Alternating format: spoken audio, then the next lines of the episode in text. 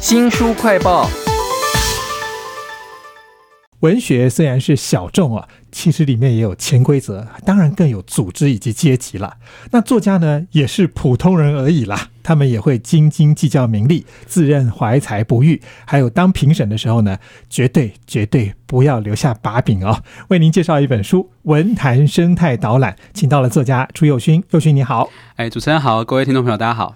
我在读这本书的时候，常常有一种矛盾，一方面它有点像麻辣锅那个辣汤头，就是非常多的八卦；另外一方面是，其实你很正经在写作家生态、阶级、潜规则哈。在书里面，我想先讲那个比较震惊的部分好了，就是你把把这些作家从最开始的文艺青年，一直进化到最后的资深大佬，但是你又用了状态、目标和出没的场合来划分他们，能不能谈谈这些进化的关键的场景是什么样子？好，很多人对作家的想象就是只有成名作家跟没有名的作家，可是事实上，作家在文坛内部是有很多我们心知肚明的等级划分，你就会知道，哎，他比我重要。或者是我的影响力比他大，那这东西怎么做出来的？我试着把它描述出来，所以我把它分成五个阶层，就是文艺青年、新秀作家、青壮，然后资深大佬这样。我希望用一种比较社会科学的态度去描述它。所以您刚刚讲到什么状态、出没场合跟他的目标，这是我定义他们的方式，因为我不能随随便便说这个是大佬，那个是资深，那差别在哪？我就是用这些东西做出差别。这样，其实写这个东西哦，您说这个东西比较震惊，但在文学圈圈内人来说，这一段是全书最得罪人的地方哦，真的啊，对，因为对文学圈人来说。他们很抗拒去排阶级，就是我心里知道，但我不能说。那我把它说出来之后，会让一些人会觉得有点难堪。所以，其实这一段最难的部分是举例，就是你把它举在这边，那我把另外一个人举在后面，他一定就有人不开心，说凭什么他位置比我高？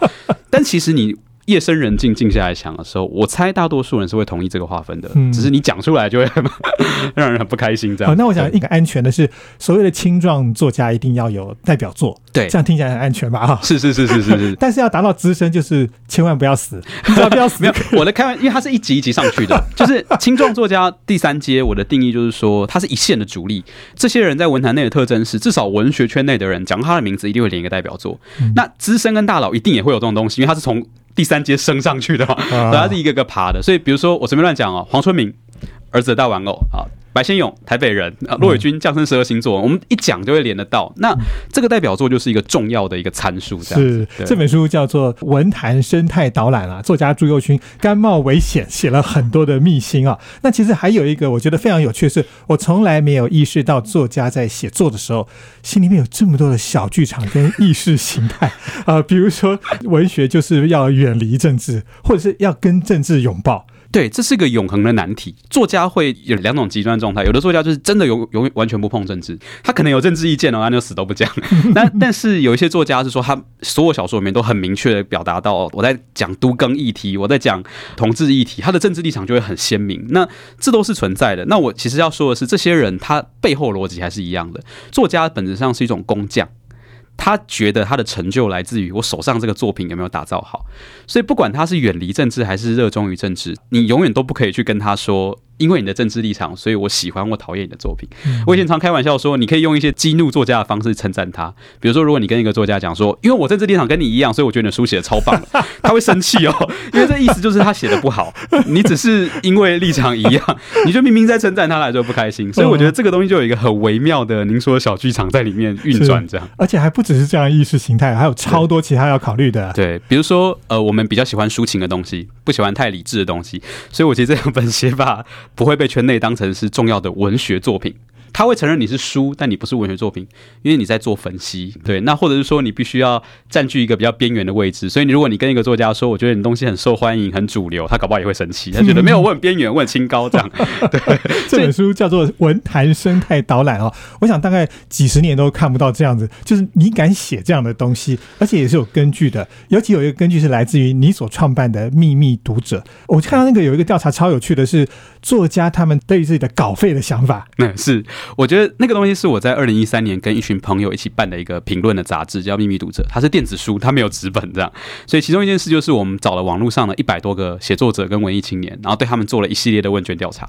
你想要多少稿费？你拿过多少稿费？哎，你满意吗？然后你的版税拿多少？哎，你你对书的想象是什么？哦，原来行情是这样子被平均出来的。比如说大家都认定一字一块 OK 的时候，那业主干嘛给到一字两块？嗯，那更好玩的是说，我我们在调查的时候，我们把这些人偷偷的分成两组，他们并不知道他们被我们分组了。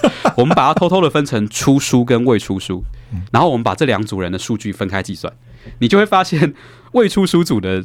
想象都极为美好，就是比如说啊，我都觉得一本书手刷要可以卖到五千本，然后或者是卖到多少？但是你要出过书的人就开始说，一千五就不错，一千五就不错 哦，版税拿十趴 OK 了，这样。那未出数据的十五趴，十五趴，所以你就会看到一个幻灭的过程。这个我觉得呃也也蛮有趣的，就大家都是这样长大的。是这本文坛生态导览里头，我觉得光是秘密读者这个部分就非常值得大家去看，因为后面有非常详细的你们当初调查的数字哈。对，我们把整个表格大概一二十项全部都列在后面了。而且我到现在才发现说，哦。这个秘密读者曾经已经出了好几期，引起了文坛的大爆炸。虽然可能一般主流媒体大概不会报啦，对，但是我想可不可以讲其中一个八卦？好，这部的杂志现在网络上还可以在某些地方找到电子书。那其实其中有一件事情很有趣，是我们当年做了一个专题，很多作家会说自己很边缘。我们就举了一个例，就是某作家其实他。很受文坛重视，然后他得了很非常多的奖，然后也有很重要的职位。可是为什么他还是会自称边缘？这个现象我们想要去探讨他。那我们探讨他其实也没有去太多批评他的意思，因为我们最后的结论其实就是说，其实是一种修辞策略，就是作家必须这么说，因为他如果不这么说。读者会不开心。嗯，那最有趣的是，当我们这样讲完之后，读者真的就不开心了。就他的读者就很生气的跑来兴师问罪，问我们说：“你怎么可以说他不边缘？他就是很边缘啊！”啊！那我们想说，他一个销量抵五个作家，你真的觉得他很边缘吗？对，就是这就证明了我们的里面的论述确实有一个这样的意识形态存在，就是说，作家必须保持一个仿佛边缘的形象，他是不是真的？没有那么重要。那为什么要保持这个形象呢？因为他的读者一旦你是一个边缘的作家，你的形象上是边缘的，他的读者就会觉得说：你看，我很会欣赏，我会演示英雄，我欣赏到一个。呃，大家都不知道的人，可是，一旦你跟他说，哎，这个人其实很红啊，他就会觉得说，你你你侮辱到我了，你你侮辱了我的眼光，这样，所以就有一个很微妙的心态，那变成说，作家的行为会被读者所牵动。哇，这就是文坛生态里头的很多的小剧场跟秘密哦，潜规则都在这一本导览里头了。朱佑勋在这本书里头还讲了好多的八卦，例如说陈克华，可能很多人就不认同他的政治立场嘛，对，结果他的诗被选入同志诗选的时候，就引起很大的爆。还有一些八卦呢，是真的跟生态非常有关。例如说，一个文学奖轰轰烈烈却故意重缺，这个是我自己参与过或者我见过一些案例。就是各位下次可以注意哈，很多文学奖越大的奖越容易出现首奖重缺，总奖金只有两万三万的通常不会，但如果那种首奖一百万的三不五十就重缺。然后有时候我们还会开玩笑说，你是不是根本就没有编那个预算？但其实不是这样的。事实上就是，当你把奖办的这么大的时候，去评的评审呢，就会带着一个心态，就是说，我要从我手上把这一百万搬出去。你必须要真的很说服我，所以如果今天评审就觉得说你写的也不怎么样，你凭什么拿这一百万？哇！的时候，他就会用一个很高的标准说不要，我只给到第二名。其实主办单位就会也很左右为难，因为主办单位是发钱的，他可能是一个基金会，或他可能是一个公家机关，他请了这些评审来，那评审说不给他也不能对评审怎么样啊，因为评审是老师啊，评审是专家。我自己的个人意见会觉得这个意义不大。今天如果有一个赛跑比赛，你会因为这个人没有跑到一百公尺二十秒，所以就不给他讲吗？不会嘛，因为他还是第一嘛。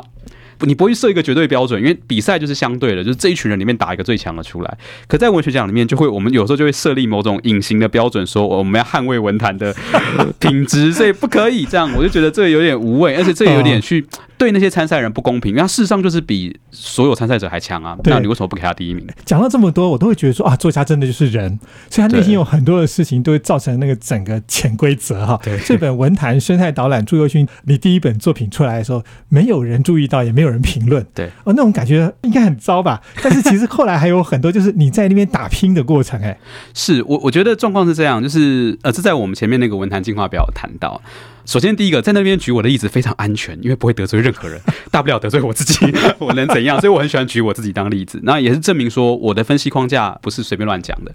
像刚刚您谈到第一本书出来没有人评论，这是绝大多数文学新人的常态。嗯，就是十个文学新人里面有九九九个半，第一本书出来基本上不会有人注意。然后销量少就算了。其实老实说，文学作家有时候不是那么在乎销量，因为我们都知道我们东西不好卖。可是我们会很在乎说，啊，同才会不会写评论？哎，专家大佬会不会愿意说，哎，来称赞一下？可是事实上很很罕见，因为大家工作那么忙，大家有几百万本要看的书，可能不见得轮得到你这里。所以我其实想要用这个方式来告诉很多新人说，如果你出了第一本书没有发现任何回应，不要灰心丧志，因为大多数人都是一样的。嗯我们气球的不是一次性的爆红，我们是慢慢累积一本、两本、三本、四本。诶，到了某一天，过了一个临界点，你就会突然发现啊，大家注意到你了，哎，你你的东西开始有影响力、有重要性了。那这个东西跟你的才华有关。但不是唯一的因素。我我我我这样写，其实是因为很我看过很多新人，他我很心疼这一点，就是他是有才华的，可是他第一本书出来之后，没有什么注意之后，他就很灰心，觉得我是不是不够好，他就放弃了。哇！可是你搞不好你再多盯两个两本就好了。是 对我希望给他一点力气，然后盯下去，这样。可是同样发生在你身上的事情是，你到后来是靠着外围各种评论或者是秘密读者捅八卦打回了 神坛。对，这个也是另外一个例子，就是说我一直希望看这本书的人可以理解到一件事：是才华很重要，但不是唯一。所以虽然我告诉你代表作很重要，但是有时候是不是代表作这件事，不是你自己可以决定的。你搞不好写的很好啊，可是。不好意思，这个时代就是不太喜欢这个风格，那你要怎么办？这时候并不会绝望，就是你的其他文学活动仍然能够帮助你。你去办杂志，你去写评论，你去办营队，你去组织一个社团，这些东西都可以一点一滴的累积你的影响力。呃，我在这两本书里面都用了一个游戏的概念来说话，就是因为我觉得游戏这个思维可以帮助你思考作家的历程。游戏是什么？就是你打了一个怪就会有经验值，掉了一个宝物，你捡到它就会加分。你要相信你每一步努力都有意义。所以你所写的两本书啊，《作家生存攻略》以及《文坛生态导览》，在嬉笑怒骂的底下是一种激励，还有温暖这些新进者。希望他们可以找到一些撑下去的方法跟路径，这样这。本书里面其实还有超多有趣的题目哦，比如说这些新晋作家呢，他们过年的时候要面对亲戚的各种问题，要怎么应对？比如说作家到底能不能赚到钱？他说你为什么不去中国大陆多赚点钱呢？这些题目大家都可以在文坛生态导览里头看到。非常谢谢朱佑勋来为我们介绍他所写的书，谢谢佑勋。哎，谢谢主持人，谢谢听众朋友。新书快报在这里哦，包括了脸书、YouTube、Spotify、Podcast、新浪微博，都欢迎您去下载订阅频道，还要记得去按赞、分享以及留言哦。我是周翔，下次再会。